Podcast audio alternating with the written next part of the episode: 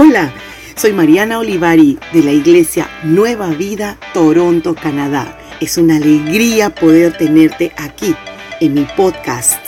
Dios hablará de una manera especial a tu corazón. No olvides inscribirte. Dios te bendiga.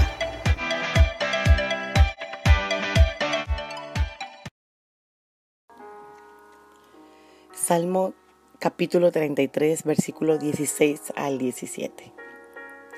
No se salva el rey por sus muchos soldados, ni por su mucha fuerza se libra el valiente. Vana esperanza de victoria es el caballo, a pesar de su mucha fuerza, no puede salvar.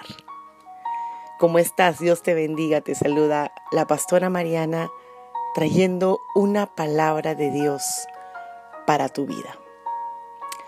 ¿Has experimentado esos momentos que así como inflas un globo o un balón y lo inflas y lo inflas y se comienza a llenar y a crecer y a crecer, luego se te sueltan de las manos, el balón comienza a salir disparado, vuela por el aire y se desinfla inmediatamente cayendo al suelo.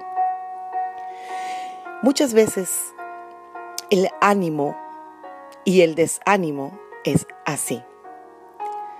Crecemos, crecemos, nos inflamos como el globo, pero en cualquier momento se desinfla este balón, este globo. ¿Qué, ¿Por qué viene este desánimo? ¿De dónde viene? A veces puede ser una palabra, a veces puede ser una circunstancia, puede ser una enfermedad y viene y decae el rostro y nos desanimamos. Hay un versículo maravilloso en Isaías capítulo 40 del versículo 30 al 31. Dice, hay una promesa y dice, aún los jóvenes se cansan, se fatigan y los muchachos tropiezan y caen, pero los que confían en el Señor renovarán sus fuerzas, volarán como las águilas, correrán y no se fatigarán, caminarán y no se cansarán.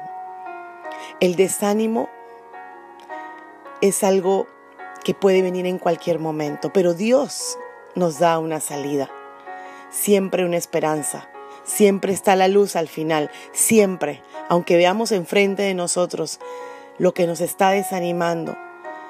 La palabra dice confiar. Y recuerda que las fuerzas de Dios son mayores que la fuerza de nosotros mismos.